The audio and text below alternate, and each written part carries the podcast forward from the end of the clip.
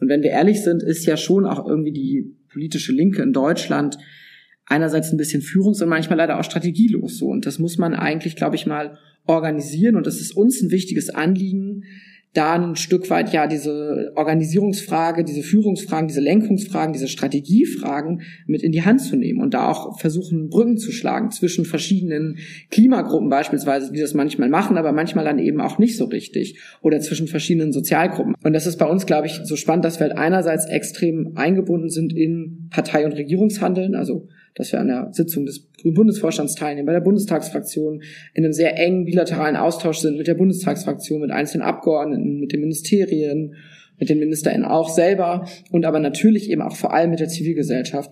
Und da versuchen wir das Ganze, glaube ich, ein Stück weit zusammenzubringen. Wir werden natürlich ganz generell darauf hinwirken, wie geht eine Partei eigentlich in die nächste Bundestagswahlkampagne? Wie macht sie das inhaltlich und strategisch, wo wir auch einiges zu kritisieren haben daran? Also wenn eine Partei halt die ganze Zeit versucht, sich sowohl mit dem Arbeitgeber als auch mit dem Arbeitnehmerverband, sowohl mit den Mietern und den Vermietern aufzustellen, also so Klassenpolitik ist over 2021. Also unserer Meinung nach ist das kein ähm, Erfolgsmodell für eine ökologische Partei. Und ich glaube, das sind die großen Fragen, die miteinander zu klären sind.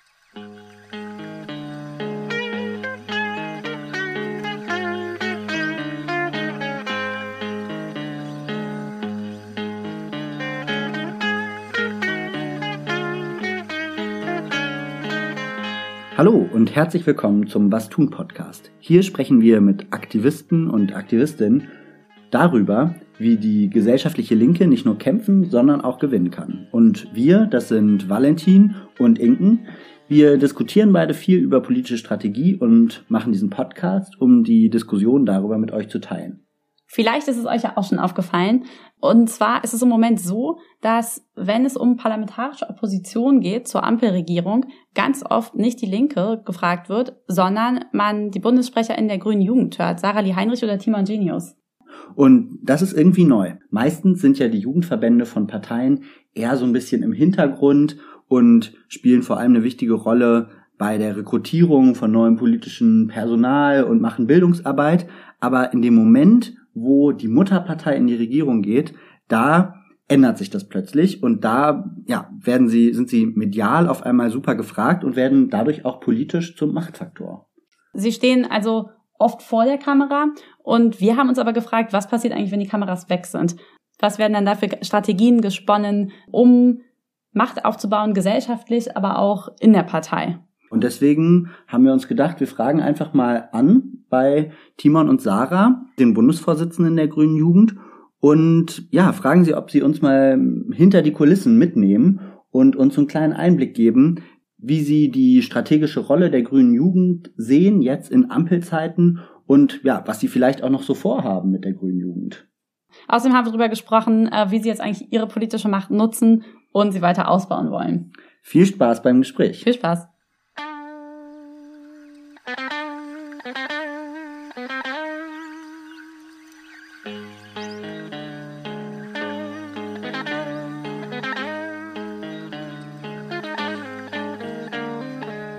Hallo, wir sind jetzt in der Grünen Bundesgeschäftsstelle. Wir sitzen schon Sarah und Timon, den beiden Bundessprecher in der Grünen Jugend gegenüber Luftlinie 150, vielleicht 200 Meter vom Bundeswirtschaftsministerium entfernt, also auch dem neuen Kraftzentrum der grünen Regierung.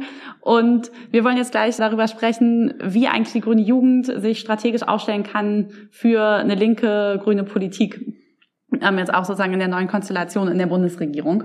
Und Dafür wollen wir euch aber erstmal fragen, äh, Timon und Sarah, wie seid ihr denn eigentlich zur Politik gekommen und was motiviert euch denn eigentlich, so viel auch von eurem Leben für Politik einzusetzen? Ja, vielleicht Hallo erstmal. Ähm, wir freuen uns sehr, heute im Podcast dabei zu sein, als regelmäßige Was tun Hörer natürlich. Und ich bin die Sarah, man hört sie ja vielleicht und ich fange auch vielleicht einfach mal an. Für mich war das jetzt nicht so, dass ich einen sehr politischen Haushalt hatte, ähm, als ich zur Politik gekommen bin, aber ich doch wohl sehr viel Politisches im Sinne von ich habe beispielsweise Rassismus in meinem Leben erlebt oder auch Armut, was ja sehr politische Probleme sind. Bei Rassismus ist, glaube ich, manchmal einfacher zu verstehen, dass es ein politisches Problem ist. Wenn mich jemand rassistisch beleidigt, dann sehe ich, dass eine andere Person da irgendwie Schuld trägt. Das, was mich, glaube ich, ein bisschen stärker am Ende des Tages politisiert hat, war meine eigene Armutserfahrung auch. Also ich bin in Hartz IV aufgewachsen und dachte eben sehr lange, dass es eigentlich vor allem die Schuld von mir oder die Schuld von mir und meiner Mutter in dieser Situation ist. Habe dann irgendwann verstanden, dass es doch mit etwas einem etwas größeren System zusammenhängt und daraus habe ich für mich abgeleitet, boah, dann möchte ich jetzt politisch aktiv werden, wenn man wirklich dafür sorgen könnte, dass kein Mensch in Armut lebt, dass es keinen Rassismus mehr gibt.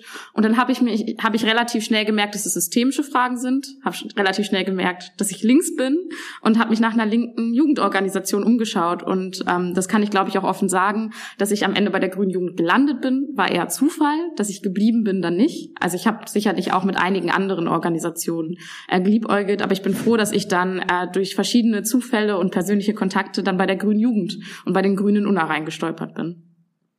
Ja, bei mir ist es vom Haushalt teilweise ein bisschen ähnlich. Also ich komme auch aus einem extrem unpolitischen Elternhaus und habe mich aber selber einfach relativ früh für so Nachrichten und öffentliche Auseinandersetzungen interessiert und was eigentlich so im Weltgeschehen passiert und bin dann tatsächlich ein bisschen politisiert worden mit und rund um die Bundestagswahl 2009, also schon vor einigen Jahren. Damals gab es ja eine schwarz-gelbe Bundesregierung, die einerseits den Ausstieg aus dem Atomausstieg beschlossen hat und andererseits so auf so einen extrem wirtschaftsfreundlichen Scheißkurs gegangen ist und irgendwie so ein Wachstumsbeschleunigungsgesetz beschlossen hat und irgendwie Steuern für Hoteliers gesenkt hat und irgendwie ganz viele Dinge hat diese Regierung gemacht, wo man so als junger Mensch, glaube ich, gedacht hat, what the fuck, was machen die da gerade? Das ist doch irgendwie genau das, was gerade eigentlich nicht sinnvoll wäre für eine Politik, die vielleicht dazu da ist, das Leben von Menschen zu verbessern. Und ich glaube, dann hatte man Stück für Stück dann nochmal so Politisierungsereignisse, sei es vielleicht irgendwie ähm, der Syrienkrieg gewesen, sei das vielleicht irgendwie G20 gewesen und viele andere Ereignisse, wo man immer wieder stärker nochmal gemerkt hat, dass man vielleicht da richtig ist, wo man sich einbringt und dass man sich da eben auch gerne einbringt und dass man eben, glaube ich, diesen Anspruch mitbringt, was verbessern zu wollen in der Welt. Und das mag idealistisch klingen, aber ich glaube, genau das muss man eigentlich mitbringen, zu sagen, ich möchte eine radikal andere Welt und will meinen Teil dazu beitragen. Ist denn euer Gefühl eher oder auch die, wie ihr den Verband gerade aufstellt, eher, dass ihr Teil dieser Regierung seid und euch irgendwie auch als Teil dieser Regierungsarbeit oder Teil als Teil der Ampel versteht und irgendwie gelegentlich ja auch Stellung nehmen zu Politiken, die da verabschiedet werden? Oder fühlt ihr euch eigentlich eher als Teil von Opposition oder als Teil von linker Opposition, die sich auch trotz der Verbundenheit zur Partei äh, gegen Politiken entscheiden kann oder stellen kann, die die Ampel entscheidet? Jetzt muss natürlich zuerst der Standardsatz fallen, dass wir als Grüne Jugend natürlich immer das Scharnier zwischen Partei, Parlament und Bewegung äh, sind. Ich glaube, in der aktuellen Lage, und ich würde sagen, das merkt man auch an den verschiedenen Konflikten, die sich eigentlich jetzt gerade schon am Aufladen sind, wie zum Beispiel die 100 Milliarden, dass wir als Grüne Jugend ähm, die Verantwortung haben, das große Ganze zu betrachten. Uns ist es wichtig, ähm, dass es eine Politik gibt, die die Menschen, das Leben der Menschen spürbar verbessert. Wir nehmen als Grüne Jugend in dieser Frage auch einen Klassenstandpunkt auf Seiten der arbeitenden Bevölkerung, also fast allen quasi in dieser Gesellschaft ein. Und wenn man sich das Feld gerade anschaut und auch mit einer Ampel hatten wir von Anfang an eine sehr, sehr starke Kritik ja auch an der Ampel, weil wir eben gesehen haben, dass wir im Klimaschutz nicht so weit kommen, wenn die Sozialmaßnahmen nicht nachziehen, dass ein gegenderter Hartz-IV-Bescheid am Ende vor allem der AfD ähm, noch mal ein bisschen mehr Aufwand gibt und wir in Frankreich Verhältnisse reinlaufen. Und deswegen ist, glaube ich, unsere Aufgabe schon, auch Opposition zu sein zu diesen Verhältnissen. Denn wir merken ja, dass gerade auch mit einer, und ich wünsche ihr das Beste, ähm, sehr ähm, schwächelnden Linkspartei wir quasi keine Opposition mehr zur Ampel hätten im Parlament, wenn es nicht noch die Bewegungen und unserer Meinung nach auch uns gibt gibt. Und deswegen sehen wir das vor allem als unsere Verantwortung, das auch zu sein. Natürlich ist es so, dass wir ähm, jetzt auch einen anderen Zugriff auf das Regierungshandeln haben und sich dadurch ähm, neue Möglichkeiten ergeben, manchmal wir aber auch vielleicht andere Grenzen haben in der Art und Weise, wie wir mit Konflikten umgehen, wie scharf wir in Konflikte reingehen. Und ich glaube, das muss man dann ehrlich mit Bündnispartnern auch austarieren, was eine grüne Jugend dann leisten kann. Aber am Ende des Tages geht es uns darum, dass wir eine starke politische Linke brauchen, dass die jetzt nicht quasi von der Ampel weiter gelebt werden äh, darf. Und dafür braucht es, glaube ich, auch Gegenstimmen gegen die Ampel. Wenn ich da vielleicht noch mal einmal kurz einhaken darf, die 100 Milliarden oder Hartz IV, das ist ja so ein bisschen, ja, sind vielleicht beides gute Beispiele dafür, wie die Regierungspolitik letztendlich so euren Positionen und euren Interessen eigentlich auch entgegenläuft. Also Hartz IV wird jetzt zwar, so sagt die Ampel, abgeschafft, aber letztendlich wird es in erster Linie umgenannt und Sanktionen werden erstmal weiter ausgesetzt, aber es gibt irgendwie keine wirklich kein neues System, kein Ab, keine Abkehr vom System Hartz IV und ähm, 100 Milliarden ist eigentlich ziemlich egal, ob man jetzt findet, dass die Bundeswehr wehrhaft sein sollte oder nicht. dass die 100 Milliarden das Problem nicht lösen werden. Da gibt es eigentlich wahrscheinlich auch einen sehr breiten Konsens bei der Grünen Jugend. Trotzdem ist es zum Beispiel so gewesen, als es um den Koalitionsvertrag ging, hm, habt ihr ja auch euren Mitgliedern empfohlen, dafür zu stimmen. Das heißt, irgendwie ist es schon, also in den konkreten Fällen immer wieder ein schwieriges ein schwieriger Aushandlungsprozess, ein Spannungsverhältnis. Könnte, vielleicht Sarah, könntest du vielleicht einfach nochmal sagen, jetzt ganz konkret im Fall von Hartz IV, wie gehst du damit um, mit diesem Spannungsverhältnis? Das ist richtig, richtig hart. Also um, ich will gar nicht so weit zurück. es ist auch eine, ist eine offene Wunde, äh, quasi die Frage des Zustimmung des Koalitionsvertrags. Aber da wir hier auch über Strategie reden, kann man auch ganz ehrlich sagen, haben wir dann auch gesagt, wir haben kein Möglichkeitsfenster dafür gesehen, dass sich durch unsere Ablehnung etwas an dieser Frage ändert außer dass man einmal kurz gesagt hat, da hat jemand etwas abgelehnt, ähm, weil wir in einer Situation waren, wo wir ehrlich gesagt die Grüne Jugend mehr Kritik an dem Sozialteil des COA-Vertrags hatte als die Gewerkschaften. Und dann ist halt immer die Frage, bei wem hakst du dich unter? Eine Corona-Welle kam, wenn wir uns dahingestellt hätten und ernsthaft auf Nachverhandlungen gepocht hätten, dann hätten uns Leute vielleicht auch zu Recht den Vogel gezeigt in dieser Situation. Ich weiß es nicht.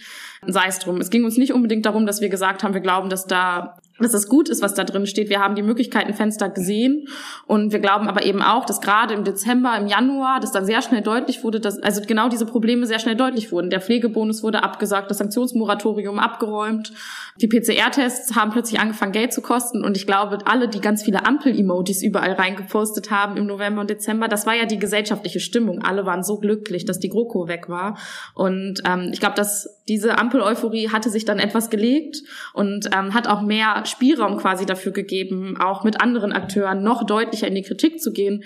Der Krieg hat daran jetzt noch mal viel geändert, aber äh, vielleicht soweit. Und bei Hartz IV äh, war das für mich auch persönlich knallhart. Ich weiß noch, wie, also meine Mutter lebt ja immer noch in Hartz IV. Ich weiß noch, wie ich mit ihr telefoniert habe, nachdem wir diesen Beschluss gefasst haben, weil ich mich so schlecht dabei gefühlt habe, das so zu vertreten, weil ich natürlich, wenn ich einfach nur persönlich da drauf schaue und das persönliche Interesse, meine Mutter da rauszuholen oder die Millionen Menschen da rauszuholen, ganz hoch hängt. Ich mir einfach denken würde, Sarah Lee Heinrich sagt Nein, aber ich, äh, mein Nein ist ein Nein einer ganzen Jugendorganisation, die dann entweder in eine Konfliktspirale reingeht oder nicht. Das hat meine Mama ganz gut verstanden, die war gar nicht böse auf mich. Aber es hat uns natürlich, also das, was uns real aufgefallen ist, ist, wir sind in den Bereichen im Koalitionsvertrag vorangekommen, wo wir auch stark Testbewegungen in den letzten Jahren hatten. Und es hat wieder einmal das offengelegt, was wir seit Jahren wiederholen. Für soziale Fragen schaffen wir es nicht, zu organisieren. Wir schaffen das punktuell immer besser und es gibt da Dinge, die Hoffnung machen. Das sind die Pflegestreiks, Deutsche Wohnung Co. enteignen. Aber wir haben gemerkt, dass der Druck da nicht da war und dass zwei ja eigentlich dem linken Lager zugehörigen Parteien da nichts ausrichten konnten, vielleicht Teile davon bei Hartz IV beispielsweise auch gar nicht wollten. Und unsere Konsequenz daraus war, dass wir jetzt nicht nur sagen können, grüne Jugend beleidigt, sondern dass wir jetzt einmal durchatmen müssen als grüne Jugend und uns fragen müssen, was ist denn die richtige Strategie, um das, das nächste, den nächsten Konflikt zu gewinnen rund um die Frage. Und da musste ich dann auch über meine, mein eigenes Bedürfnis quasi hinweggehen, einfach nur zu sagen, ihr könnt mich alle mal mit diesem COA-Vertrag und mich zu fragen, was können wir denn tun, um uns in die Rolle zu bringen, das das nächste Mal zu schaffen. Und da blicke ich jetzt zum Beispiel auf die Entlastungspakete und ich würde sagen, die Entlastungspakete sind nicht gut geworden, aber ohne den Druck, den es auch aus den Sozialverbänden, den Gewerkschaften und eben auch von uns gegeben hätte, wären sie vielleicht in der Form nicht gekommen und wären die Hartz-IV-Erhöhungen in der Form nicht gekommen. Und das ist quasi der Weg, wo wir uns eben auch für entschieden haben, dann im Dezember eben nicht einfach nur zu sagen Fundamentalopposition, sondern uns zu fragen, was kann die grüne Jugend eigentlich tun, um die Macht der politischen Linken in den nächsten Jahren zu steigern, um uns äh, mobilisierbarer zu machen. Und vor den Herausforderungen stehen wir jetzt. Dann, du hast es jetzt schon ein paar Mal angesprochen, was die grüne Jugend tun kann, damit sozusagen nächstes Mal besser läuft. Und Vielleicht könnt ihr das ja nochmal konkret sagen, was da eure Schlüsse waren oder was ihr auch entschieden habt, strategisch zu ändern, um sozial mehr rauszuholen. Vielleicht jetzt auch einfach nochmal, du hast es gerade eben auch schon kurz angesprochen, vor dem Hintergrund, dass die Linkspartei einfach immer weiter absagt und natürlich genau, ich habe jetzt einmal schon gehört, so ein bisschen eine Strategie ist Bündnisarbeit und sich stark auch innerhalb von so einem linken Bündnis aus Gewerkschaften, Linkspartei, Solid nehme ich an, wahrscheinlich möglicherweise auch den Jusos zu verorten, wenn plötzlich welche von diesen Bündnispartnern wegbrechen, dann sieht das plötzlich alles wieder anders aus. Und mich würde einfach interessieren, was für strategische Lehren ihr gezogen habt und wie ihr die Situation gerade einschätzt. Also genau, ich glaube, das passiert halt auf, auf mehreren Ebenen, wo wir gerade versuchen zu agieren. Und das ist, einige Sachen haben wir, glaube ich, schon angerissen. Uns ist es natürlich gerade ein extrem wichtiges Anliegen, mit verschiedensten zivilgesellschaftlichen Initiativen da, wo gerade gesellschaftliche Konflikte laufen, in einem engen Kontakt zu sein. Das ist natürlich, sage ich mal, jetzt in den letzten drei, vier Monaten nochmal ganz schön ins in Schatten gestellt worden. Die Koalitionsverhandlungen waren da irgendwie als irrer Zeitraum. Und jetzt alles seit dem Krieg ist auch irgendwie alles nochmal so sehr anders und besonders und halt noch mal krisenhafter, nachdem man schon irgendwie aus einer Krise gerade rauskommt oder immer noch so halb drinne ist. Wir selber versuchen gerade beispielsweise mit den Gewerkschaften extrem eng zusammenzuarbeiten. Also wir haben uns jetzt in den letzten Wochen und Monaten mit so vielen unterschiedlichen Gruppen getroffen, wie, glaube ich, irgendwie, weiß ich nicht, wahrscheinlich noch nie jemand so ungefähr. Also alle Gewerkschaften durch, die ganzen Umwelt-Jugendverbände durch, hm, die ganzen unterschiedlichen linken Parteien, ganz verschiedenste Gruppen, die es einfach so gibt und versuchen da natürlich auch ja in beide Richtungen zu agieren. Also nicht nur, dass wir uns von denen anhören, was soll denn wir jetzt als Grüne, machen, Grüne Jugend machen oder was soll denn die Grünen irgendwie machen und wie blickt ihr aufs Regierungshandeln, das ist auch ein wichtiger Teil, sondern dass wir mit denen auch drüber sprechen, was meinen wir denn eigentlich, was muss gerade eine gesellschaftliche politische Linke tun. Und wenn wir ehrlich sind, ist ja schon auch irgendwie die politische Linke in Deutschland einerseits ein bisschen führungs- und manchmal leider auch strategielos so. Und das muss man eigentlich, glaube ich, mal organisieren. Und das ist uns ein wichtiges Anliegen, da ein Stück weit ja diese Organisierungsfrage, diese Führungsfragen, diese Lenkungsfragen, diese Strategiefragen mit in die Hand zu nehmen und da auch versuchen, Brücken zu schlagen zwischen verschiedenen Klimagruppen beispielsweise, die das manchmal machen, aber manchmal dann eben auch nicht so richtig oder zwischen verschiedenen Sozialgruppen. Also wir haben ja viele Dinge auch mit irgendwie angestoßen. Wir waren beim Appell mit dabei, wir haben mit den Sozialverbänden Entlastungen gefordert. Das ist sicherlich etwas, was wir auch in der nächsten Zeit immer noch mal wieder machen werden. Und das ist bei uns, glaube ich, so spannend, dass wir halt einerseits extrem eingebunden sind in Partei- und Regierungshandeln, also dass wir an der Sitzung des Grünen Bundesvorstands teilnehmen, bei der Bundestagsfraktion, in einem sehr engen bilateralen Austausch sind mit der Bundestagsfraktion, mit einzelnen Abgeordneten, mit den Ministerien, mit den MinisterInnen auch selber und aber natürlich eben auch vor allem mit der Zivilgesellschaft. Und da versuchen wir das Ganze, glaube ich, ein Stück weit zusammenzubringen. Und was uns da, glaube ich, also das ist das, was uns ja als politische Linke jetzt äh, die letzten Jahre Gott sei Dank auch vermehrt, vermehrt beschäftigt hat, über die Frage der Mobilisierung in diesen sozialen Fragen hinauszukommen. Also quasi mehr zu organisieren als nur zu mobilisieren. Und da würde ich auch sagen, dass eine grüne Jugend als ein, eine etwas fester gefasste Organisation nochmal eine besondere Rolle spielen kann, weil wir natürlich in unserem Rahmen ausprobieren können. Was heißt es eigentlich, Leute fester miteinander zu organisieren, als nur eine Demo anzumelden, als die Leute immer wieder nur einmal auf die Straße zu bringen. Und ähm, so ist es zum Beispiel auch so, das wäre jetzt wahrscheinlich zu weit, um genau auszuführen, was da passiert, aber damit ihr es mal gehört habt, dass wir uns auch in der Verantwortung sehen zum zur, zur, zu neuem Wissen in der politischen Linken beizutragen. So starten wir jetzt zum Beispiel gerade ein Organizing-Projekt in der Grünen Jugend, das über zwei Jahre laufen wird, wo wir einfach versuchen herauszufinden, wie können sich da eigentlich Jugendverbände einbringen, was sind da auch die Grenzen und ähm, das machen ja gerade alle an allen Ecken und Enden und wir lernen da gerade total viel in Deutschland als politische Linke und da finden wir eben auch, das ist dann auch unsere Aufgabe, das dazu beizutragen, uns eben dann nicht nur um das Regierungshandeln zu drehen, sondern eigenständige Projekte zu setzen und da eben auch voranzukommen, sowohl mit unseren Mitgliedern, mit den Menschen, die neu dazukommen, dass es nicht immer nur darum geht, jetzt keine Ahnung, jeden aktuellen Beschluss zu kommentieren, auch wenn es dann große Konflikte gibt, so wie wir quasi die 100 Milliarden dann ja überraschend auf den Tisch bekommen haben, äh, die man dann doch enger begleiten muss. Mhm. In euren beiden Antworten war jetzt so ein bisschen der Schwerpunkt auf so der gesellschaftlichen Strategie letztendlich, ne? Also außerparlamentarische Bündnisse, Bündnisse in Bewegung oder das Organisieren eurer eigenen Mitglieder. Wenn wir jetzt nochmal so ein bisschen den Schwenk machen hin zu parteiinternen Prozessen und wie man sich da besser aufstellen kann, wie man da mächtiger werden kann. Was seht ihr denn da für Ansatzpunkte und mit welchen Strategien wollt ihr die grüne Jugend dahin bringen, dass ihr tatsächlich ein Machtfaktor in der Partei seid und dann jetzt praktisch auch so ein bisschen mal gedacht auf zwei, drei Jahre die Partei stärker nach links rückt, damit es eben nicht so ist, dass man immer nur am Rand steht, kritisch kommentiert ähm, und damit eine Diskursstrategie fährt, sondern eben wirklich auch ja in Abstimmung ganz konkrete Machthebel ansetzen kann und die Partei vor sich hertreibt. Mhm.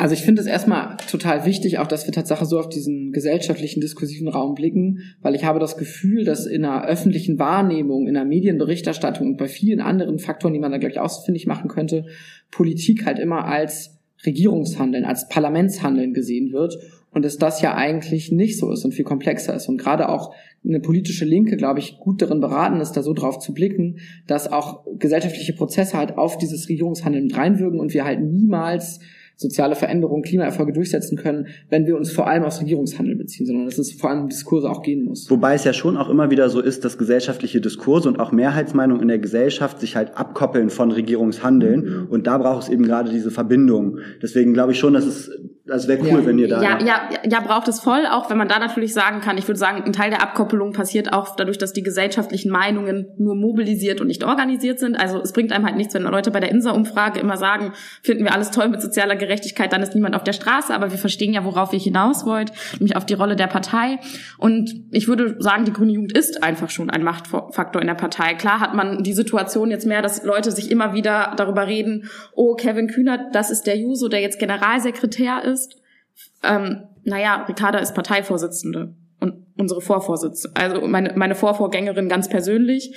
Ähm, es ist so, dass wir ein Viertel der Bundestagsfraktion stellen. Bei uns ist es so, dass Menschen, die, und das ist ja nochmal das Besondere an der Grünen Jugend, eine Grüne Jugend ist eher flügellos. Also eine grüne Jugend ist eine linke Jugendorganisation. Das heißt, Menschen, die in der grünen Jugend aktiv werden und dann in die Partei gehen, halten sich dann eben auch im linken Flügel der Partei auf, mischen dort mit, sowohl in Vorständen, in den Landesvorständen, als auch in den Parteien, in den Kreisvorständen natürlich, aber eben auch auf Bundesebene. Das heißt, es gibt da in den letzten Jahren gab es dann sehr sehr doll per personellen Einfluss der grünen Jugend.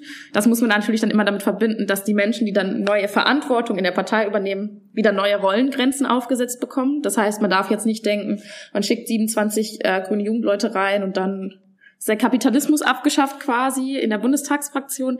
Also funktioniert, äh, also oder dann macht die Bundestagsfraktion Revolution. So funktioniert das natürlich nicht, aber über die letzten, würde ich sagen, drei bis fünf Jahre ist da eine Menge passiert. Und ich würde schon sagen, dass ähm, es auch unsere Aufgabe ist, an dem Aufbau einer starken linken Flügels, der nicht einfach auch da, der auch strategiefähig ist, weil man das ja immer so, ja, die Realos, die kriegen das hier irgendwie hin und die die Linken, wie man früher Fundis genannt hat, das sind die, die immer einfach nur dagegen sind. Das bringt uns jetzt äh, an Strategiefähigkeit auch nichts quasi, sondern so eine strategiefähigen linken Flügel in der Partei zu stärken, das ist unsere Verantwortung. Aber ich würde auch sagen, dass wir in den letzten Jahren dieser Verantwortung auch schon gut gerecht geworden sind und daran arbeiten wir aktiv weiter. Hey, der Was tun Podcast ist ein kleiner und unabhängiger Podcast. Wir hören aber immer wieder von unseren Hörern, dass er total hilfreich ist äh, in ihrem Aktivismus und dass die Debatten über politische Strategie die Leute in ihrer praktischen politischen Arbeit tatsächlich weiterbringen. Wenn du uns dabei helfen möchtest, dass wir noch mehr Menschen erreichen, dann lass uns doch bitte eine Bewertung da. Das kannst du direkt machen in der App, in der du den Podcast hörst. Vielen Dank und jetzt viel Spaß beim Weiterhören. Okay, aber wenn man jetzt Abgeordnete reinschickt, wenn man jetzt auch eine ehemalige grüne Jugendvorsitzende in der, im Bundesvorstand ähm, der Grünen hat, frage ich mich, glaube ich, trotzdem, was das dann realpolitisch heißt. Also wo kann man die jetzt in Anführungsstrichen einsetzen? Die sind natürlich nicht mit einem imperativen Mandat da drin, das ist irgendwie Geschichte, aber trotzdem sollen die ja da, oder wäre es ja gut, wenn sie da linke Positionen auch realpolitisch vertreten. Und da wäre, glaube ich, die Frage halt, wo sind da die strategischen Hebel oder wie kann man die organisieren? Und passiert das eigentlich? Ja, ich glaube, man darf sich halt nichts vormachen zu glauben, wenn man jetzt x Abgeordnete und x Leute in, in Vorstandspositionen hat oder einzelne wenige, dass sich dadurch von heute auf morgen direkt wer weiß wie viel ändert, sondern Linke brauchen bei allem, was sie tun, einfach einen langen Atem. Das gilt für ganz viele Dinge, die man so tut und das gilt natürlich auch für die Abgeordneten, die natürlich auch erstmal ihre Rolle dann ein Stück weit finden müssen. Und man kann sich das natürlich auch vorstellen in einer in einer Regierung auf einmal zu sein, neu als Abgeordneter drinnen zu sein und dann auch auf einmal in so ganz krassen Regierungszeiten, das ist ja immer Krisenzeiten, sind Regierungszeiten, das ist, glaube ich, ein Satz, bei dem man als politische Linke ganz vorsichtig sein muss, wenn man damit halt ganz viel auf einmal legitimiert und irgendwie sich klein macht.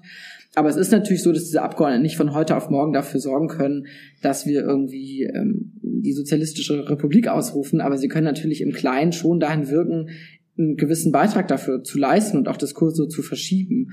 Und das sieht man, glaube ich, auch an verschiedenen Stellen. Wir haben lange dazu beigetragen, auch die Abgeordneten auszubilden, inhaltlich wie methodisch, das, was wir auch ständig mit unseren Mitgliedern machen, wo wir generell versuchen, glaube ich, auch in die Partei reinzuwirken. Ich glaube, das macht die Grüne Jugend auch so wie kein anderer Akteur, wie kein anderer Landesverband, wie kein anderer Flügel. Das ist eine wichtige Aufgabe für uns und zeigt sich natürlich auch beispielsweise jetzt in Abgeordneten. Und wir ermutigen die natürlich auch gerade ganz besonders nicht nur im Regierungshandel, nicht nur bei den Vorlagen zur Fraktionssitzung oder zu Abstimmungsinitiativen, die dann im Bundestag gestellt werden, drauf zu blicken, sondern auch da zum Beispiel in ihren Fachbereichen mit einer Zivilgesellschaft, mit unterschiedlichen Akteuren zusammenzuarbeiten, zu sagen, wenn ihr wirklich was durchsetzen wollt in euren Bereichen, sei das jetzt Tierschutz, Klimawandel oder andere Bereiche, dann müsst ihr da mit einer starken gesellschaftlichen Organisierung und Basis zusammenarbeiten. Und deswegen versteht euch bitte als Abgeordnete nicht nur als Abgeordnete in dem Sinne, dass ihr in Regierungs- und Parlamentshandeln wirkt.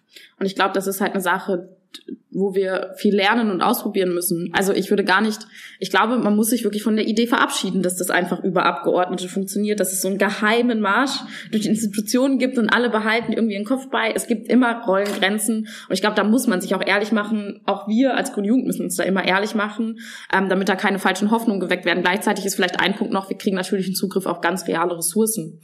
Und ähm, dadurch, dass wir gleichzeitig in der politischen Linken verankert sind, kriegen natürlich auch andere Akteure Zugriff auf reale Ressourcen. Das sind zum Beispiel sehr viele Informationen, die man plötzlich um einiges schneller hat, um einiges weiter vor, vorhat und so auch besser planen kann und sich auch besser strategisch oder dann konkret taktisch auch ausrichten kann, zum Beispiel als Zivilgesellschaft, wenn wir halt schon drei Wochen vorher äh, sagen können, jetzt steht das, das und das an und hier sind alle Informationen, die ihr dafür braucht, weiter geht's. Das würde ich schon sagen, aber ich würde trotzdem dabei bleiben, die, die Überhöhung äh, von der Rolle von ähm, Abgeordneten, das ist gerade auch in so einem in so einem deutschen Parlamentarismus, glaube ich, ein, ein Irrweg. Mhm.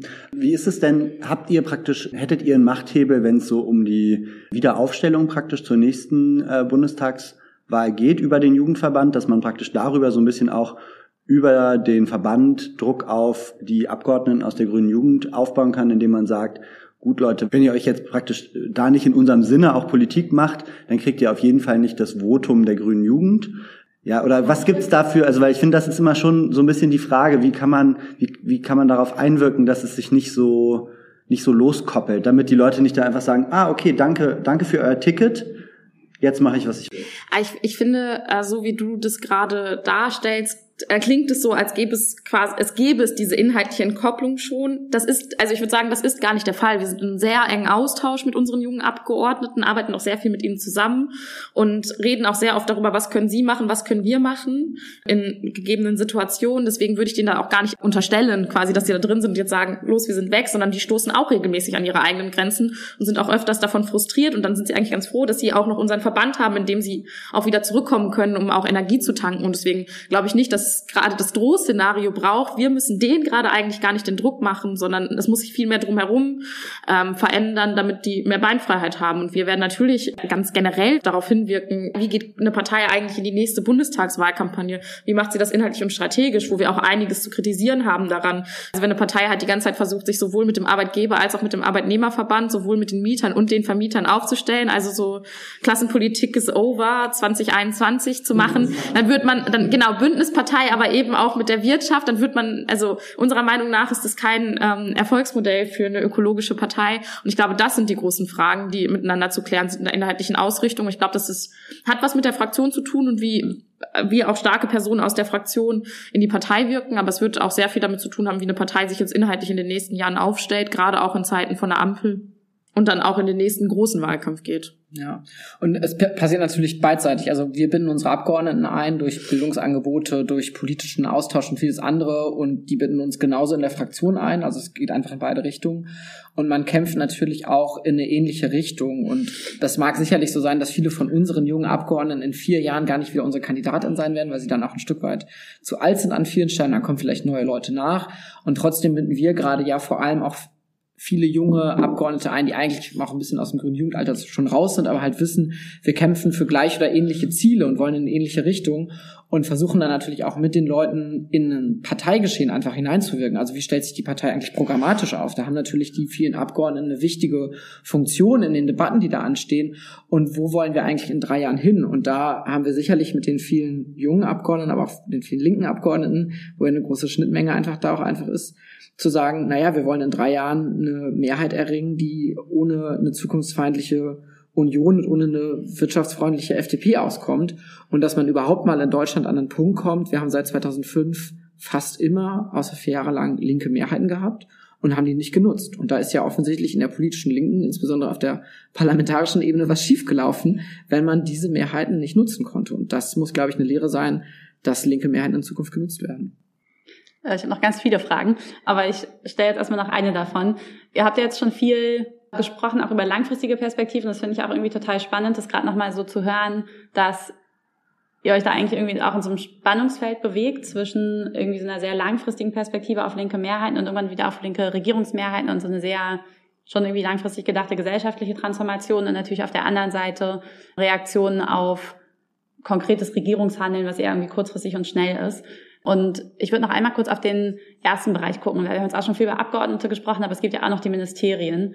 Ähm, und eine Sache, die ihr jetzt schon mal angetickt habt, waren diese 100 Milliarden für die Bundeswehr. Ähm, eine andere Sache, die, an die ich gerade denken musste, weil wir auch so nah am Wirtschaftsministerium sitzen, war jetzt die Geschichte mit den LNG-Terminals, wo irgendwie Robert Habeck sitzt, staatsmännisch äh, entschieden hat, dass wir auf LNG setzen müssen, also LNG für die Hörer in, aus Flüssiggas. Das wird ähm, genau an vielen Stellen gefracktes Gas, zum Teil aus Katar ist es auch nicht gefrackt, aber es wird dann verpresst äh, ist in flüssiger Form und wird äh, praktisch importiert über den Seeweg und soll dann hier in so Terminals anlanden. Bisher waren davon zwei geplant. Und Robert Habeck hat das jetzt auf sieben erhöht in superschnellen Planungsverfahren und im Grunde die Umweltverbände gebeten, dagegen nicht zu klagen. Was ich persönlich total skandalös finde, sowohl aus Umweltgründen als auch wenn man die eigentlich gar nicht braucht, wenn man Erneuerbare ausbaut.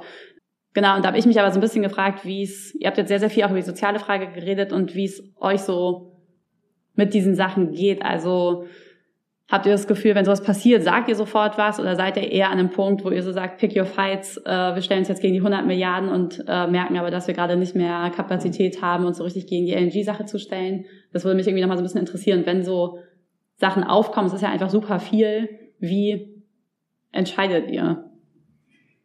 Also es ist wirklich gar nicht einfach immer, das rauszusortieren, was jetzt die Konflikte sind, auch weil einfach unsere Ressourcen teilweise endlich sind. Wir machen das ehrenamtlich und wir haben sicherlich als grüne Jugend gewonnen an Einfluss an Ressourcen und an vielen anderen Punkten, aber das ist gar nicht möglich für uns in jede Debatte reinzuwerfen. Wir haben uns natürlich jetzt in den letzten Wochen vor allem mit dem Sondervermögen beschäftigt und dadurch, dass jetzt ja die Abstimmung nochmal verschoben wurde, wird der Konflikt sicherlich auch noch weitergehen und das wird auch sicherlich ein Konflikt sein, angesichts dessen, dass das ja 100 Milliarden sind, die uns in den nächsten 10, 15 Jahren begleiten werden. Und wenn die Skandale dann rauskommen, wo das Geld versickert ist und wer davon alles profitiert hat und so, also das wird eine Debatte sein, die wird weiterlaufen. Aber diese ganze Energie-, Klimafrage, natürlich auch in Kombination mit den sozialen Auswirkungen, das ist ja, wenn wir ehrlich sind, die zentrale Transformationsfrage, vor denen wir für die nächsten Jahrzehnte stehen. Und das kann man im Kleinen bei LNG sehen, das kann man beim Energiegeld sehen und bei vielen anderen Dingen die da einfach total krass gerade sind. Und wenn der Ukraine-Krieg ja irgendetwas vor allem auch mit der deutschen Politik gerade macht, dann ist es, dass vor allem Prozesse beschleunigt werden. Also Transformationsprozesse, die sowieso da waren, die man hätte angehen müssen, angesichts der Klimaziele auch schon völlig verschlafen hat, die musste man eh umsetzen und die sind jetzt an ganz vielen Stellen beschleunigt. Manchmal im Positiven, manchmal im Negativen, wie wir es dann bei LNG sehen und im Positiven sehen wir es vielleicht bei dem Ausbau der Erneuerbaren. Mm, ja, das mit dem Wirtschaftsministerium, das ist so eine Sache, du hast es in deiner Einladung ja auch angesprochen. Robert Habeck sagt zu diesem Ministerium immer, das sei ein schlafender Drache, den er gerade zum ähm, Aufwecken wieder bringen möchte. Das finde ich irgendwie eine, eine schöne, ähm, ein schönes Sprachbild, das er da nutzt. Und ich es da ist kommt so, der Schriftsteller durch. Ja, merkt man, ne? Und der Philosoph. Und es ist, also es ist natürlich so ein bisschen ambivalent, muss ich sagen. Also erstmal sehe ich gerade, dass die Klimabewegung sich in den letzten Jahren, nachdem sie drei Jahre auf der Straße war, jeden Freitag sich ja die Frage gestellt hat, was sind eigentlich unsere Erfolge aus dieser Zeit? Und ich verstehe das, dass da viele resigniert sind. Und ich würde sagen, dass sich jetzt gerade in Deutschland halt die Erfolge von der Klimabewegung ein Stück weit auszahlen. Also auch bei einer LNG-Debatte.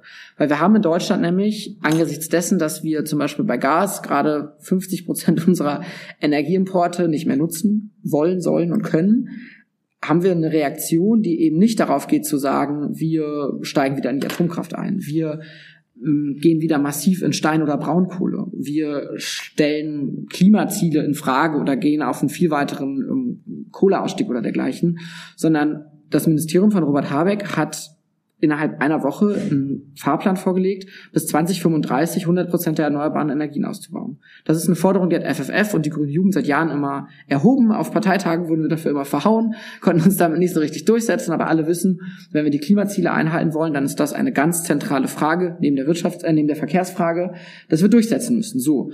Und deswegen, genau, beim, beim Ausbau der Erneuerbaren läuft es, glaube ich, sehr gut. Bei LNG ist es dann halt so ein bisschen schwierig gerade. Ich glaube, wir kommen um die schwimmenden Terminals nicht drum rum. Also wenn wir jetzt sofort unabhängig werden wollen von russischem Gas, dann ist das eine Möglichkeit, wie wir zum, zu diesem Winter Tatsache ja sogar noch was schaffen können. Und trotzdem haben wir natürlich jetzt auch mit Fridays for Future in den letzten Tagen und werden das auch noch weiter tun, deutliche Kritik geäußert, insbesondere bei den feststehenden Terminals, weil da gibt es einfach große Fragezeichen. Es ist auch ehrlich gesagt ähnlich ein bisschen wie bei dieser Bundeswehrdebatte und beim Sondervermögen. Man plant erstmal ganz viel und stellt erstmal ganz viel zur Verfügung und redet gar nicht über Bedarfe. Also auch bei der Bundeswehr haben wir immer gesagt, sagt halt nicht einfach hier 100 Milliarden, sondern redet über Bedarfe. Was braucht ihr eigentlich? Was lief eigentlich falsch in den letzten Jahren? Und bei LNG sagen wir genauso, plant doch erstmal, was braucht ihr eigentlich wirklich? In welchem Zeitraum und überhaupt? Und deswegen haben wir auch einige deutliche Kritik. Ich glaube, wir haben uns auch an einigen Stellen nochmal durchsetzen können. Du hast ja recht, das Klagerecht wurde eingeschränkt. Aber zum Beispiel wurde jetzt für die feststehenden Terminals noch eine ganz normale, reguläre Umweltverträglichkeitsprüfung eingeführt. Also, dass man da schon noch mal die Möglichkeit hat, an ganz vielen Stellen Fragen und Kritiken zu äußern und auch das ein bisschen ähm, zu verzögern. und da werden wir, glaube ich, noch mal sehen. Bei LNG ist das letzte Wort definitiv noch nicht gesprochen. Und auch wenn jetzt teilweise vier, fünf feststehende Terminals geplant werden, wir haben zum Beispiel die Zusage, dass davon nicht alle gebaut werden. Die werden auch nicht alle notwendig sein. Und das wäre auch das völlig falsche Signal, wenn die alle gebaut werden würden. Ich finde es halt wahnwitzig, jetzt so viel fossile Infrastruktur zu bauen, vor allem wenn man weiß, dass man die müssen jetzt noch nicht mal alle wasserstoff-ready sein. Und Wasserstoff ist eine ja. Technologie, die noch nicht funktioniert. Also es ist so, die meisten Umweltverbände sagen, ja, sie finden das Quatsch. Und das finde ich schon irgendwie spannend, wie sich da so, man manchmal das Gefühl hat, wie, dass sich so das Regierungshandeln so ein bisschen abkoppelt von ja schon der Zivilgesellschaft auch, die sie da reingewählt hat. Also ich finde das ja sowieso mal eine Gefahr, die es gibt bei Regierungshandeln, dass dann es ja so ein starkes Narrativ gibt von, wir sind jetzt die Regierung aller Menschen in Deutschland, obwohl natürlich das in Wirklichkeit Minister in einer Partei sind, die auch sozusagen, wo auch eine spezifische Partei für eine bestimmte Politik gewählt wurde. Da gab es ja sogar das Zitat von Robert Habeck, ne? ich ja. bin nicht Minister der Grünen. Ja, Christian Lindner ist leider nicht der Minister aller Menschen in Deutschland, ganz oft, würde ich sagen. Genau, und das meinen, also andere Parteien machen das ja auch nicht. Und da ist ja, glaube ich, schon eine Frage so, wie bindet man aber das ist eine Frage, die sich ja vielmehr die Partei stellen muss jetzt als die Grüne Jugend, aber sozusagen, wie, wie bindet man diese Leute, die dann plötzlich super viel Verantwortung haben, noch rück an ihr politisches Zuhause mhm. äh, und versucht so ein bisschen sicherzustellen, dass die, die, die auch tatsächlich halt die politischen Leitlinien durchtragen und sich halt nicht plötzlich, ich meine, ich weiß nicht, wie diese LNG-Entscheidung zustande gekommen ist und was, was sie dazu bewogen hat, zu glauben, dass das jetzt eine richtig gute Idee ist. Ja. Die Leute wollen halt gerade, besonders die, die regieren, maximale Handlungsfähigkeit beweisen. Und du merkst diese Verunsicherung von Krieg und welche Folgen das eigentlich für uns alle haben wird. Und die Folgen können wir alle ehrlich gesagt noch gar nicht so richtig einschätzen, dass die Leute da wirklich alles beweisen wollen im Zweifelsfall und dann manchmal auch solche Dinge dann ausräumen. Gerade bei der LNG-Debatte haben wir natürlich aber auch wieder was anderes gesehen der Vorschlag von Robert Habecks Ministerium hat zum Beispiel eine Laufzeitbegrenzung auf 2040 vorgesehen und dann hat sich Olaf Scholz und die FDP gemeldet und gesagt, nee, da machen wir 2043 draus, wo man halt leider wieder an vielen Stellen sieht, die anderen Koalitionspartner haben den Ernst der Klimakatastrophe halt nicht realisiert und haben das nicht in ihr Handeln verinnerlicht. Und deswegen ist das für uns ja manchmal auch gar nicht so einfach, weil natürlich können wir uns da hinstellen und sagen, scheiß Regierung, scheiß Grüne, so. Aber that's not the point an der Stelle und an vielen Stellen leider auch, weil wir genau wissen, dass es die Grünen waren, die dafür gekämpft haben, dass das stärker begrenzt wird, die nur da jetzt nochmal Klagerechte und Umweltverträglichkeitsprüfung durchgesetzt haben. Es waren aber auch die Grünen, die zum Beispiel die Mietpreisbremse scharf gestellt haben in Koalitionsverhandlungen, die bei einem Entlastungspaket Dinge gefordert haben. Ja, die einzigen, die Hartz, die Hartz IV dann doch wirklich noch am Ende kippen wollten. Genau, das ist dann manchmal ein bisschen ambivalent, weil wir eben leider wissen, dass die Grünen es versuchen und sich dann manchmal nicht durchsetzen können bei Mehrheiten, die halt leider nicht die sind, wie wir sie uns wünschen würden. Und da würden wir aber dann auch eine grüne Partei natürlich nicht aus der Verantwortung nehmen, sondern das ist immer der Punkt, mhm. den wir machen. Wir, wir versuchen auch immer wieder, und das ist unsere feste Ansicht, eine linke Partei wird dann erfolgreich sein, wenn sie tief in der arbeitenden Bevölkerung verwurzelt ist und damit auch tief in, in der Bewegungslandschaft, auch wenn eine Bewegungslandschaft manchmal auch mehr Klassenbewusstsein gebrauchen könnte, auch eine Klimabewegung, wird eine, die Grünen sind der progressivste Teil der Regierung und sie werden sich dann durchsetzen, wenn sie gesellschaftliche Mehrheiten hinter sich haben. Sonst hätten wir jetzt, also ich freue mich, wenn dann ab 1.1.20 ähm, 20, ähm, 23 dann das Energiegeld kommen wird. Aber ich glaube, diese Energiepauschale hätte es in der Form ähm, nicht geben können, wenn man, man hatte halt den totalen Druck, weil die Menschen totalen Leidungs, Leidensdruck hatten. Und dann hat die Grüne Partei das ergriffen, gemacht und gesagt. Und dann konnte sich Christian Lindner, hätte, hatten noch einen Tag vorher gesagt, es wird kein Entlastungspaket geben, die Leute müssen jetzt aus Solidarität mal ein bisschen frieren. Aber er er kam nicht mehr dagegen an. Und ich glaube, das sind die Momente, die wir uns merken müssen. Und das ist das, was wir in der Grünen Partei immer versuchen nahezulegen. Also dieses Momentum dann auch zu nutzen. Bei den 100 Milliarden ist das Momentum da ganz klar gegen uns. Da stehen wir als Grüne Jugend eher so im Wind äh, quasi und haben nicht den Rückenwind. Aber das war für uns ein gutes Beispiel dafür, wie eine grüne Partei sich da eben durchsetzen kann, selbst wenn SPD und FDP keine Lust haben, äh, mehr zu machen. Hi, sorry für die kurze Unterbrechung. Du hörst den Was tun Podcast. Und wenn dir gefällt, was du hörst, dann abonnier doch jetzt den Podcast auf Spotify, Apple Podcasts oder wo auch immer du ihn gerade anhörst. Vielen Dank und dann viel Spaß beim Weiterhören. Wir haben ja vorhin viel über so gesellschaftliche oder auch zivilgesellschaftliche Bündnisse gesprochen. Und ich merke das an mir auch immer mal wieder. Ich könnte mir vorstellen, dass es einigen HörerInnen da auch ähnlich geht, dass man bei progressiven Kräften, man hat halt oft die Tendenz, man sieht die einerseits als Verbündete und wenn sie dann praktisch nicht alles durchsetzen, was man will, dann haut man da halt drauf. Die Leute sind dann halt Leute, die irgendwie aus Bewegung kommen, sind dann halt besonders enttäuscht von den Grünen, auch wenn es die Grünen waren, die noch so viel rausgeholt haben, wie es irgendwie ging. Ich glaube, das ist auch so ein bisschen sowas, was man einfach sich immer mal wieder vergegenwärtigen muss. Das ist einerseits praktisch diese ständige Position der Kritik gesellschaftlich extrem dringend braucht dass man da auch praktisch nicht seine verbündeten Kräfte einfach an der langen Leine lässt und sagt, okay, macht jetzt mal, jetzt seid ihr dran. Gleichzeitig nicht letztendlich darauf einzahlt, die eigenen Kräfte politisch dann zu schwächen, dadurch, dass man zum Beispiel die Leute desillusioniert und bei der nächsten Wahl weniger Leute grün wählen oder also ne, genau diese Sache das ist. Wie erlebt ihr denn das? Also ihr habt ja sicher auch immer mal wieder Begegnungen mit Leuten aus der Bewegung Fridays for Future oder auch Sozialverbänden und so weiter. Da gibt's ja wahrscheinlich kennt ihr diese Situation, wo total so was. Also wir dachten ehrlich gesagt, Gott, jetzt gehen die Grünen in Regierung, wir werden um, darum ringen müssen, unsere ganzen Bündnispartner nicht zu verlieren, so wie es zum Beispiel im also okay, ja, Hessen ist auch immer ein Extremfall, wahrscheinlich mit der Landesregierung, ähm, durchaus schon auch da Probleme gibt.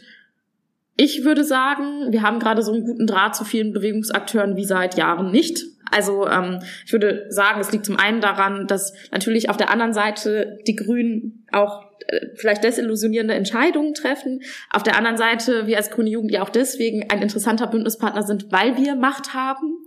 So, und das wahrscheinlich in der Abwägung dann trotzdem reicht, mit uns zusammenzuarbeiten. Auf der anderen Seite, weil wir uns halt auch versuchen, gegenüber Bewegungsakteuren, das, was Timo am Anfang gesagt hat, auch ehrlich zu machen. Hey, das können wir machen, das können wir nicht machen, damit wollen wir aber arbeiten. Und ich schon das Gefühl habe, dass Menschen auch anerkennen, dass eine grüne Jugend eine Entwicklung hinter sich hatte über die letzten Jahre, sich anders aufgestellt hat, sozial beispielsweise anders aufgestellt hat, aber auch was die Klimafragen angeht und dass wir auch strategisch klüger geworden sind als Verband. Und ich finde, wir haben uns da, glaube ich, immer auch mal manchmal so ein bisschen so klein gemacht, weil man will ja auch nicht jetzt Bewegungsakteuren irgendwie auf den Fuß treten. Aber in der Situation, wo wir in der politisch, also es ist eine extrem dringende Situation, in der, dass wir als politische Linke in die Offensive kommen. Und da merke ich schon, auch wenn ich mit unseren Bündnispartnern reden, dass sie das ähnlich sehen und dass man dann halt auch über vielleicht so emotionale Eitelkeiten auch drüber hinwegkommt und dann so sagt, so, okay, das können wir machen, das können wir nicht machen. Keine Ahnung, wir haben zu den Aktionstagen von Ende Gelände mit aufgerufen. Das gab es jetzt auch länger nicht mehr, dass das dann so direkt passiert ist. Das, ähm, das waren die Aktionstage zum März oder den Appell, den wir äh, mitgetragen haben rund um die 100 Milliarden, die enge Zusammenarbeit, die wir vor allem auch mit dem Paritätischen pflegen oder auch vor allem jetzt auch sehr viel, nicht nur mit ähm, dem DGB, sondern mit den vielen Untergewerkschaften. Das ist etwas, was sehr gut funktioniert und uns auch überrascht hat, wie gut es funktioniert. Aber ich glaube, es liegt auch daran, dass wir alle das Bedürfnis haben, näher zusammenzurücken. Und ich glaube, das ist auch erstmal richtig. Aber ich glaube, zu Ende Gelände hat die Grüne Jugend von Anfang an mit aufgerufen. Ja, wir haben von Anfang an mit aufgerufen, aber es gab natürlich, es hat natürlich immer mal wieder auch gehakt zwischen uns und nicht unbedingt uns uns, sondern zwischen den Grünen ähm, und Ende Gelände. Und deswegen war es, ähm, hatte man länger jetzt nicht mehr so den engen Berührungspunkt. Und besonders schön war das dann eben zu den Klimaaktionstagen zu sagen, die Grüne Jugend ruft da auch prominent mit für auf. Und es ist nicht so, dass die Grünen Jugendortsgruppen jetzt ein bisschen Angst haben, ein bisschen bei Ende Gelände vorbeizuschauen, sondern es ist eine sehr willkommene Sache, wo, wo sich, glaube ich, auch viele Leute Sorgen gemacht haben. Wollen die uns jetzt eigentlich noch dabei haben? Und ich glaube, darüber muss man dann auch als Jugendorganisation hinwegkommen. Und an der Stelle vielleicht einen ganz kurzen Rückgriff nochmal auf die Debatte, die wir vorhin hatten zu den Abgeordneten. Wir sind natürlich auch froh über jede Person, die wir ausbilden, methodisch, inhaltlich und so weiter, und die sich dann halt nicht entscheidet, ins Parlament zu gehen, ja. sondern zu sagt, ich gehe zu Ende Gelände, ich gehe zu Deutsche Wohnen und Co. enteignen oder ich gehe sonst wohin. Und das ist, glaube ich, auch extrem wichtig, dass das Leute von uns machen. Und da sind wir immer wieder froh drüber. Und da gibt es, glaube ich, auch zahlreiche Beispiele, die einen anderen Ort der Einbringung finden, die eben dann nicht die grüne Partei sind und anderen, an anderen Orten für die gesellschaftliche Linke wirken können. Das würde ich sogar noch verschärfen und sagen, das ist einfach nicht nur etwas, über das wir uns jetzt freuen, sondern das ist ganz explizit unsere Aufgabe gerade ist in den nächsten ja. vier Jahren. Wir haben vorhin darüber geredet, dass wir einfach eine eng organisiertere Organisation in der politischen Linken gibt, die es so in der Form es gibt wenig Organisationen, die uns ähnlich sind, vor allem weil wir so viel Bildungs- und Theorie und methodische Ausbildung machen. Also dafür geht der Großteil des Geldes drauf und der Großteil der Ressourcen in der Grünen Jugend fließt in Camps, Kongresse, Ortsgruppenworkshop, methodische Weiterbildung für Verantwortungsträger etc., Förderprogramme. Und ich glaube, jetzt erinnert man sich dann an unsere 27 Abgeordneten. Die haben wir gut ausgebildet, aber die Ressourcen der grünen Jugend zu nutzen, um Menschen bei uns auszubilden, die dann in anderen Bewegungskontexten in den nächsten Jahren was reißen oder in anderen Organisationen, die es in den nächsten Jahren geben wird. Das ist, glaube ich, dann, dann haben wir unseren, dann haben wir einen guten Teil dazu beigetragen, würde ich sagen. Ihr redet jetzt sehr viel von so diesem, von sozusagen auch von Gewerkschaften und Sozialverbänden und ich habe jetzt auch schon oft gehört, dass eine klassenbewusste grüne Jugend ähm, braucht. Also eine Frage, die ich habe, ist so ein bisschen das Spannungsfeld zum Teil auch zwischen sozialen und ökologischen Fragen. Also weil ja schon die Frage ist, wenn man ökologischen Umbau so schnell und so grundlegend macht, wie der kommen muss, wird es soziale Härten geben. Äh, und da würde mich, glaube ich, einfach nochmal interessieren, wie ihr euch da seht, also jetzt explizit auch in einem Spannungsfeld, was es einfach manchmal gibt. Und auch was das tatsächlich verändert für euch, dass die Linke so schwach ist, weil in gewisser Weise könnte man ja auch sagen, das ist ein Feld, was normalerweise stärker von der Linken bespielt werden würde, die ist aber gerade so schwach, dass sie es nicht so richtig kann und auch einfach nicht überzeugend machen kann. Heißt für euch, ihr fühlt da gerade auch eine Lücke, auch in dem Wissen, dass es andere klimapolitische Akteure gibt, die es im Klimabereich können. Ja, ich glaube, da ist Tatsache eine Lücke, so, und also an verschiedenen Stellen eine Lücke. Also wir versuchen der Klimabewegung immer auch stärker mitzugeben, sich soziale Fragen mitzunehmen und wir versuchen, glaube ich, sozialen Gruppen auch offen mitzugeben, auch Klimafragen mitzudenken. Und da gibt es einfach eine große Leerstelle. Die Linkspartei tritt aktuell halt leider nicht als handlungsfähiger Akteur auf, also praktisch nirgendwo. Und auf absehbare Zeit habe ich auch nicht das Gefühl, dass das passieren wird. Und deswegen gibt es gerade nicht so richtig eine linke Partei. Also klar, die Grünen teilweise schon und teilweise dann auch mal wieder nicht so. Und es ist, glaube ich, so eine große Frage gerade, ob es am Ende, ob wir die Grünen noch, noch weiter nach links rücken müssen, was wir, glaube ich, in jedem Fall machen müssen, und die Grünen die Rolle dann der Linkspartei übernimmt oder ob sich die Linkspartei wieder halt aufrafft. Das ist, glaube ich, gerade einfach noch, noch unklar. Äh, wenn man mich jetzt gerade fragen würde, glaube ich, dass es extrem schwer wird, sich für die Linkspartei wieder aufzuraffen. Also sie haben vielleicht noch Thüringen und das war's dann so ungefähr. Und deswegen ist es natürlich für uns eine extrem wichtige Aufgabe, die Grünen da ein Stück weit voranzutreiben. Auch ich würde sagen, da ist bei den Grünen auch schon viel passiert in den letzten Jahren. Man war, glaube ich, mal so eine Vogelschutz-Landwirtschaftspartei. Und dass halt zum Beispiel beim Klimaschutz-Sofortprogramm kurz vor der Bundestagswahl die Mindestlohnerhöhung ganz selbstverständlicher Teil als politische Kommunikation mit dabei war, wo es eigentlich ja um Klimaschutz gehen sollte, das hätte man halt vor zehn Jahren bei den Grünen so nicht erwartet, zeigt, dass es da erste Fortschritte gibt. Aber Sarah hat es vorhin zum Beispiel auch schon angesprochen, dass man sich bei anderen Fragen dann eben leider nicht so richtig entscheidet, auf wessen Seite man sich steht. Zum Beispiel manchmal bei der Mietfrage, da gibt es manchmal schon auch Parteienkonflikte. Genau, deswegen versuchen wir, glaube ich, wie wir grundsätzlich ein Scharnier zu bilden, gerade auch in diesen Bereichen einfach ein Scharnier versuchen zu bilden. Und ähm, das, ich glaube, das Interessante in der grünen Jugend, auch wenn man zum Beispiel auf Klimaakteure schaut, ist, dass wir zum Beispiel mit Fridays for Future uns Milieu teilen, so wie mit einer grünen Partei, nämlich eigentlich so ein linksliberales, ne, mit Bewegungsakteuren, Netzfeministen etc. pp. Und das was man denkt, was eigentlich unmöglich war, was wir in einer, auch weil sie fest organisierten grünen Jugend geschafft haben, war zum Beispiel, dass wir diese Bundestagswahl, sind wir mit einer Gerechtigkeitskampagne angetreten, eigentlich mit einer Klassenkampagne angetreten und haben die Frage von Gerechtigkeit, die Frage von unten und oben in den Mittelpunkt gestellt, im Bereich Klima, im Bereich Arbeit und im Bereich Daseinsfürsorge. Und da, da dachten vielleicht auch einige am Anfang, als wir gesagt haben, ähm, jetzt das Kampagnenteam und der Bundesvorstand, das machen wir jetzt, Gott, oh Gott, oh Gott, wie soll das denn gehen mit den Leuten, die bei uns aktiv sind, die in die, die interessieren sich mehr fürs Fahrradfahren. Das können, können wir jetzt so nicht machen. Und am Ende haben wir es gemacht. Und es hat sehr viel im Verband verändert. Das heißt, in der grünen Jugend sind die Leute Klima ist der Schwerpunkt der Grünen Jugend und das wird sich nie ändern. Aber dass wir es hingekriegt haben, dass als der Koalitionsvertrag kam, die äh, Grünen Jugendortsgruppen so waren, ah, ist ja schön mit dem Kohleausstieg, aber was ist eigentlich nochmal mit dem Mindestlohn jetzt? Und diese Veränderung in so einem, in, bei, bei so einer Gruppe von Menschen herzustellen, das ist, glaube ich, auch eine Erfahrung, die wir als Grüne Jugend haben,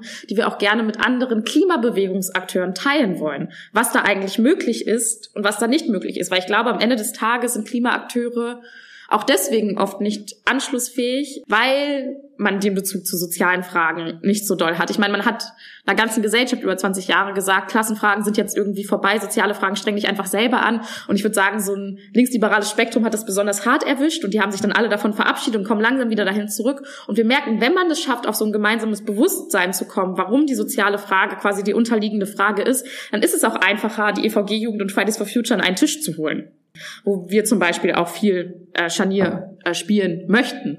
Und ähm, diese Erfahrung zu teilen, ich glaube, das ist gerade auch unsere Verantwortung, um beiden Akteuren eine Annäherung zu ermöglichen und auch den Menschen, die bei uns im Verband aktiv sind, zu ermöglichen, die verbindenden, die verbindenden Akteure dazwischen zu werden.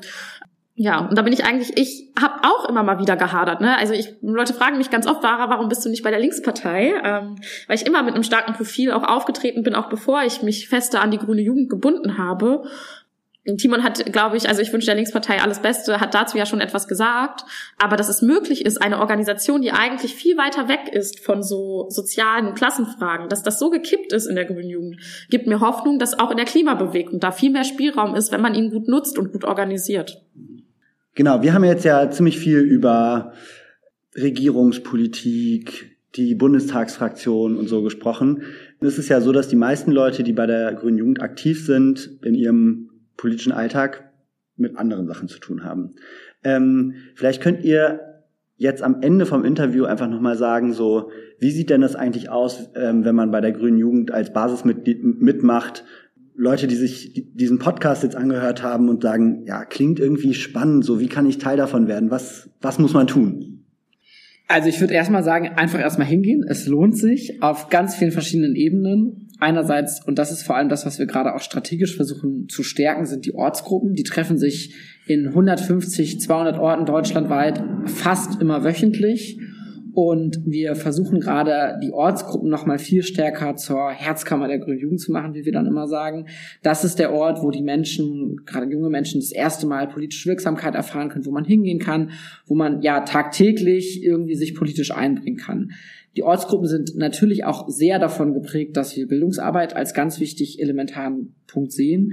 Da ist natürlich auch immer ja viel großer Durchlauf, aber dass es da auch ja einerseits Grund-Basic-Wissen gibt. Wir sehen aber auch immer, dass ganz viele verschiedene Leute mit ganz vielen unterschiedlichen Interessen kommen. Der eine hat super viel Expertise für Landwirtschaft, die andere bringt Erfahrungen zum Thema Verkehrswende mit. Und da kann man auch einfach extrem viel voneinander lernen und miteinander lernen durch verschiedenste Workshops, die angeboten werden. Also viele Ortsgruppen machen das zum Beispiel so, dass sie manchmal so eine Woche Orga-Plenum haben und eine andere Woche dann halt irgendwie einen Gast eingeladen haben oder einen Text gemeinsam lesen oder vielleicht eine Doku schauen und dann darüber diskutieren, was sie davon dann eben mitnehmen können. Und was natürlich bei den Ortsgruppen auch einfach extrem wichtig ist, auch diese Bündnisarbeit, sei es die lokale Antifa-Demo, sei es vielleicht die Seebrücke oder viele andere Gruppen, die sich da vor Ort engagieren, dass die Grüne Jugend das anregt, aber ein großer Teil davon eigentlich auch immer wieder versucht zu sein. Und was wir gerade auch eben probieren, dass die Grüne Jugend noch mal viel stärker ja in den sozialen Raum vor Ort einfach reinwirken kann. Also sich Projekte vor Ort schnappt, was sind eigentlich die Bedürfnisse, was sind die Interessenslage, was sind vielleicht auch die Probleme von ganz unterschiedlichen Menschen, die gerade in der Stadt vielleicht kein politisches Gehör finden und dann eben mit diesen Menschen sich zusammen dafür einzusetzen. Wir haben beispielsweise jetzt als Bundesvorstand im Januar über 100 Ortsgruppen besucht und mit denen genau darüber gesprochen. Was ist eigentlich das, was bei euch gerade an Bedürfnissen da ist, aber politisch nicht umgesetzt wird? Und da sind ganz viele spannende Projekte Mal entstanden. Miete, mal Verkehr und solche Sachen auch mal mit anzustoßen. Da ist man direkt wieder schon beim Thema Organizing quasi so zurück.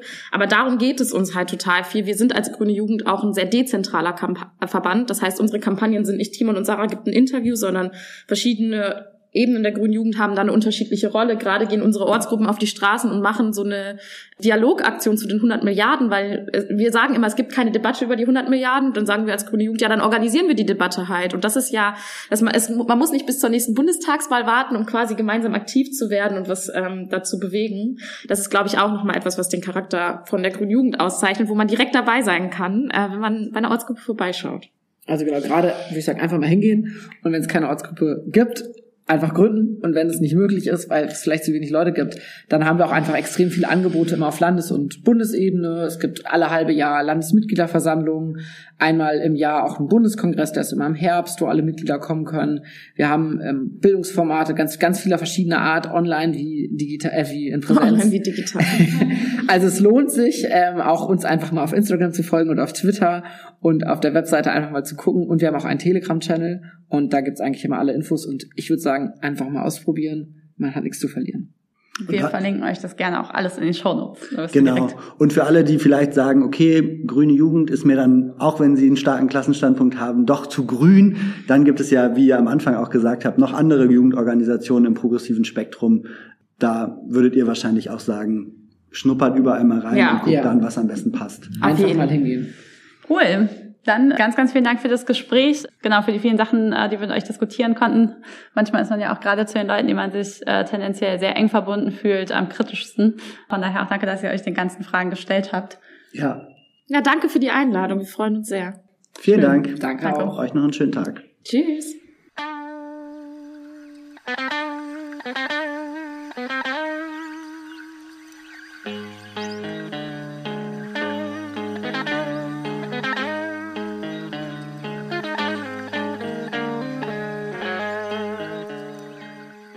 Da sind wir wieder und wie nach jedem Gespräch sammeln wir jetzt nochmal die losen Enden ein und fragen uns, ja, was wir strategisch besonders interessant fanden an dem Gespräch. Inken, sag du doch mal, was sticht für dich so sehr hervor?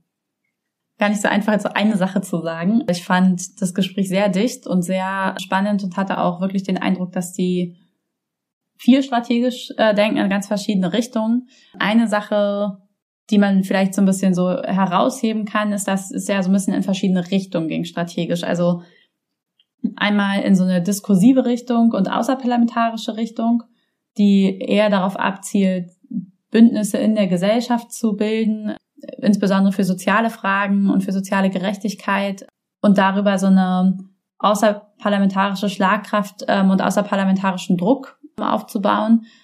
Das haben sie ja auch gesagt, dass das voll wichtig war für die Bereiche, in denen es jetzt schon Verbesserungen gibt, dass es eigentlich nur linke Verbesserungen in den Bereichen gibt, in denen es starke soziale Bewegungen gibt. Und genau, das, das war ein Feld, ähm, das ich sehr spannend fand. Und dann so ein bisschen dem entgegengesetzt das innerparteiliche Feld, wo ich auch ein bisschen das Gefühl hatte, dass wir sehr viel nachgehackt haben und das aber auch ganz schön schwierig ist. Mhm. Ja, das stimmt. Ich hatte das Gefühl, dass die da schon sehr klaren Kompass haben und sehr klar gucken, okay, wo sind da genau Ansatzpunkte, wo sind da Hebel, mit wem kann man wo sprechen und so gleichzeitig ähm, kann man da, glaube ich, auch nicht so ganz harte Mhm. ähm, Regeln ableiten, weswegen Mhm. man dann nicht irgendwie sagen konnte, also außer man will jetzt total ins Tagespolitische reingehen, ne? Mhm. aber ähm, ein bisschen auf so einer Metaebene kann man dann, ja, bleibt Mhm. es dann irgendwie bei Ja. so groben Tendenzen, Ja. Richtungen. Was ich auch interessant fand, gerade auch im Unterschied zu äh, der Arbeitsweise in Bewegung, ist, dass die beiden jetzt ja gar nicht so das eine Thema haben, was sie jetzt versuchen durch Aktionen äh, und große gesellschaftliche Mobil Mobilisierung irgendwie auf die Tagesordnung zu bringen, sondern die stehen eher in so einer Art konstanten Strom an Themen, Mhm. Den sie versuchen, so einen progressiven Twist und Mhm. einen progressiven Turn zu Mhm. geben, dadurch, dass sie darauf reagieren. Genau, das ist einfach, glaube ich, auch gar nicht, da gibt's da nicht so den Fünfjahresplan, den man durcharbeitet, sondern äh, man muss einfach sehr stark reagieren auf das, was kommt. Und ich glaube, die beiden hätten wahrscheinlich sicher nicht gedacht, dass sie jetzt mit so Themen wie Krieg, Militarisierung Mhm. konfrontiert sind, sondern die hatten sich wahrscheinlich auf anderes vorbereitet, als sie sich beworben haben für den Vorsitz. Ja. Ja, das kann ich mir auch gut vorstellen. Und das finde ich auch irgendwie spannend. Ich stelle es mir auch super herausfordernd vor. Wirklich halt, dass oft eigentlich die strategischen Fragen auch sind, wozu spricht man überhaupt oder welches Mhm. Thema macht man jetzt oder welches Thema versucht man jetzt noch zu verrücken und bei welchem entscheidet man auch von vornherein, das ergibt jetzt einfach gerade keinen Sinn. Da fand ich auch tatsächlich ziemlich interessant, wie Sie gesagt haben, dass man dann auch immer schauen muss, welchen Konflikt versucht man wirklich auch groß zu machen. Also dann kommt ein Thema, man weiß ja noch gar nicht, wie groß wird es, und du musst aber relativ früh entscheiden, ist es ein Thema, wo wir versuchen wollen, Diskursmacht aufzubauen, oder ist es eins, auf das wir uns nicht fokussieren, mhm. weil wir das nicht als so strategisch wichtig erachten mhm. und dass wir eher so ein bisschen vorbeiziehen lassen, eben auch aus dem Grund irgendwie begrenzte Kapazitäten und man kann nicht alles bespielen. Das ist, glaube ich, auch was einerseits irgendwie speziell für jetzt die Arbeitsweise von Sarah und Timon, aber auch was, was wir in Bewegung, was uns auch immer wieder begegnet, dieses einfach so choose your fights wisely. Guck, ja. wo du wo du reingehst und ja. wo nicht und wie auch deine Ressourcen sind. Ja, und das fand ich auch total interessant. Da haben wir auch drüber gesprochen, über die Hartz-IV-Frage ganz am Anfang ähm, im Chor-Vertrag, wo Sarah ja auch sehr klar gesagt hat, dass sie das persönlich ähm, total schwierig fand und trotzdem am Ende entschieden hat, dass sie da halt gerade keinen Unterschied machen können und dafür vielleicht an einer anderen Stelle, wenn sie sich da jetzt total querstellen, jetzt einen Leuten sagen, stimmt, gegen den Chorvertrag, sie vielleicht später an einer anderen Stelle nichts mehr rausholen können, wo was drin gewesen wäre. Und das ist ja auch so eine Form von so einem sehr bewussten Ressourcen einschätzen und Ressourcen einsetzen. Mhm. Und trotzdem natürlich hinter einer Folie vor, vor einer Folie von, man weiß das vorher alles nicht unbedingt. Ja, genau. Einerseits Ressourcen, aber auch die Möglichkeitsfenster, die politischen. Ne? Ja. Das würde ich sagen, auch Stimmt. einfach ein ja, strategisches Grundwerkzeug, ein Stück weit Möglichkeitsfenster identifizieren zu können und mhm. zu, der, daran auch zu gucken, so, okay, wo könnte man jetzt unendlich viel Energie reingeben, aber man kriegt politisch total wenig zurück. Und wo sind Sachen, wo man sagen kann, okay, hier können wir wirklich einen Unterschied machen, indem wir da jetzt reingehen. Mhm. Das fand ich auch cool und auch irgendwie so die Ehrlichkeit zu sagen, so, das hat wehgetan. Aus den und den Gründen haben wir das trotzdem gemacht. Ja, also selbst wenn jetzt würde ich auch nochmal sagen, in dem konkreten Fall gar nicht mitgehen muss und auch die Entscheidung jetzt nicht mittragen muss, ist das ja auf jeden Fall eine Entscheidungsform, die immer wieder in Kampagnen auftrifft, äh, sich für oder gegen bestimmte Aktionsformen, für oder gegen bestimmte Bündnisse zu entscheiden. Ja, und einfach zu erkennen, dass diese Entscheidungen halt super wichtig sind, gefällt werden müssen, glaube ich, ist auf jeden Fall ein wichtiges Takeaway. Es klingt ein bisschen banal, aber ich glaube, es ist tatsächlich oft schwieriger, als man denkt.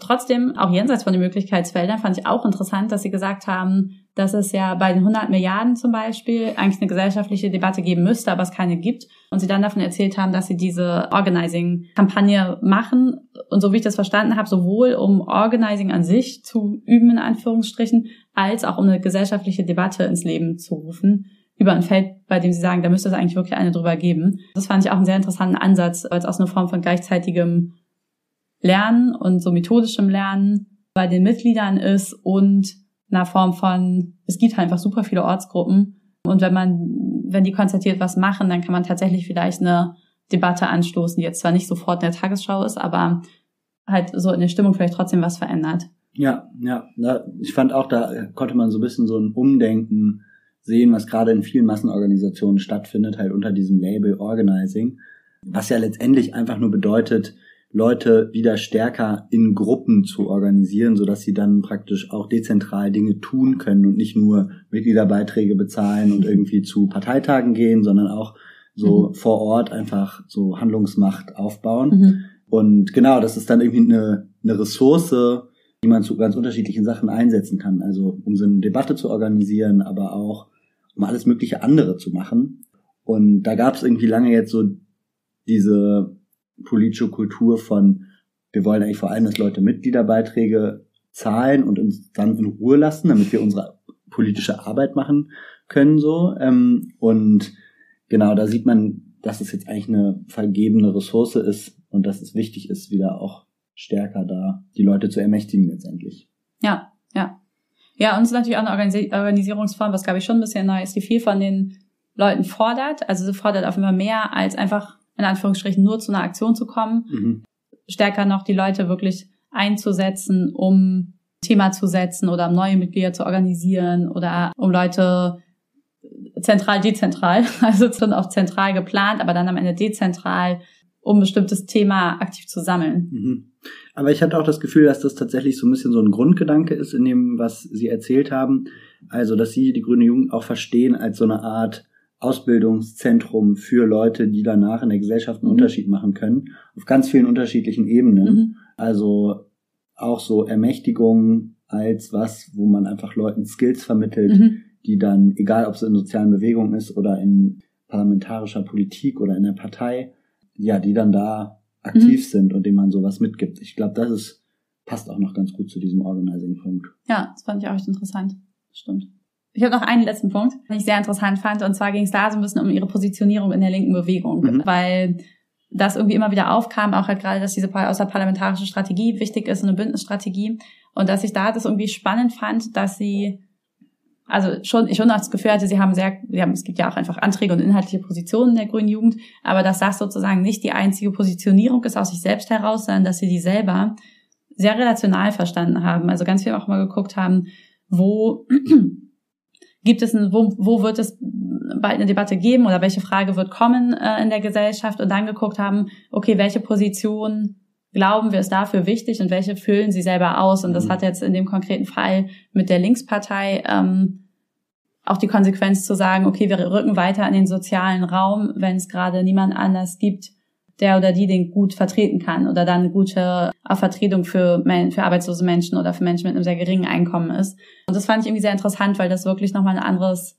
eine andere Denkform, finde ich, noch eine strategischere Denkform über die eigene Positionierung ist und auch über Positionen, die man halt vertritt, also viel mehr netzwerkartig gedacht und in so einem diskursiven Netzwerk irgendwie auch gedacht.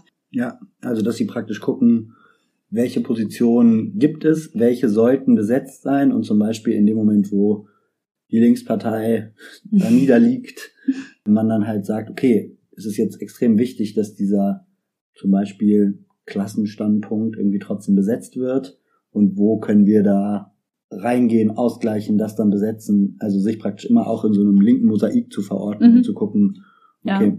welches Bild soll sich daraus ergeben, so ein bisschen. Ja, ja, und das fand ich echt einen sehr interessanten Blick darauf. Ja, ja, ja, das fand ich auch.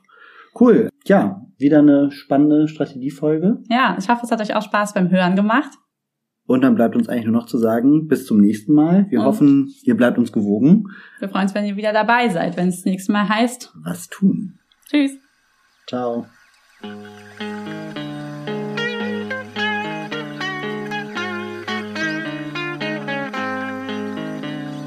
Das war der Was tun Podcast. Konzept und Redaktion Valentin Isen und Inken Bermann. Schnitt Julian Schlumberger. Die Musik kommt von Richard Waterman.